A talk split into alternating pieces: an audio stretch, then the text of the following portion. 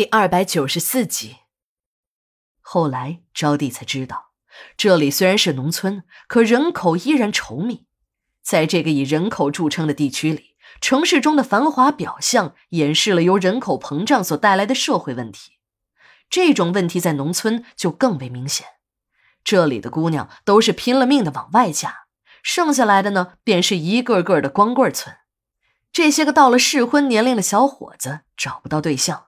从而形成了一个庞大的媳妇市场。当地警方出于对社会稳定的考虑，对于这种买卖媳妇的事情，那也是睁一只眼闭一只眼，有些时候就干脆两只眼全闭上。别看这里表面上看上去很穷，其实啊，这些个老的小的光棍们都有着一定的积蓄，但那些积蓄呢是不能随便乱动的，那是两代人的血汗钱，是专门用来买婆娘的钱。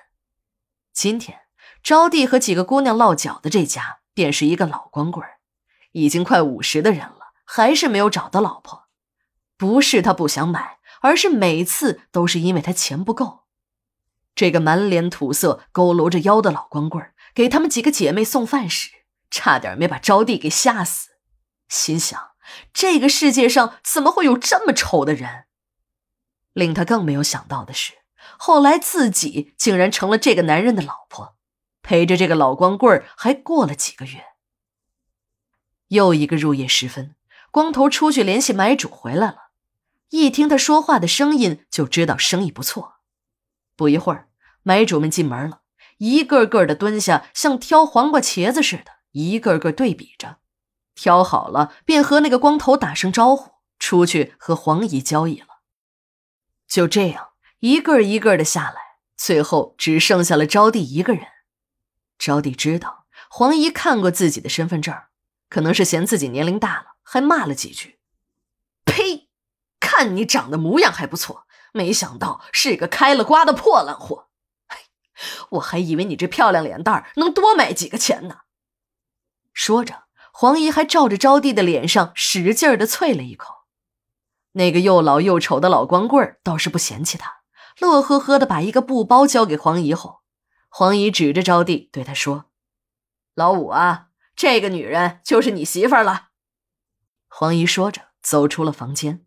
这个叫老五的老光棍一听自己有了媳妇儿，连哈喇子都流了老长，一下抱起了招娣，放在了那铺大炕上。招娣恐惧极了，她看得出来，这老光棍看女人的眼神比饿狼看见了肉还要兴奋。一想到自己即将被这又老又丑、脏兮兮还带着汗味的家伙强上时，心里一阵绝望，想反抗，可浑身一点力气都没有。招娣也就只有慢慢的闭上眼睛，听凭命运的安排了。招娣和老光棍发生了什么，我不用说，你们也知道。但你们不知道的是，把他拐来这儿的那光头也看上了招娣。这天晚上，光头趁着黄姨晚归，摸进了老五的屋子。他知道老五出去办事儿了，一时半会儿回不来，于是就摸上了招娣的炕。这个时候的招娣恨极了那个把自己拐到这个鬼地方的黄姨，他心里这个后悔呀，自己直接找张家父子报仇不就结了，非得异想天开的绕到外面走走，旅游没有成行不说。自己还落入了魔窟。招娣早把生死放在了一边，死对于他来说并不可怕，可是这个样子下去，即便是自己死了也报不上仇。精神上的绝望直接导致了他的虚脱，他那异常清醒的大脑却无论如何也控制不了自己。完了，一切都完了，自己把性命都豁出去了，才制定的一套报仇计划，全都泡汤了。招娣虽然身上没有力气，可他的心里清醒的很。他恨死了把他拐到这儿来的人贩子夫妇。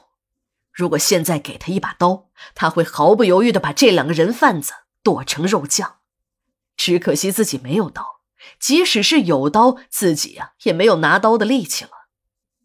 招娣越想越泄气，自己真的就这么没有用，只能像鱼肉一样放在案板上任人宰割吗？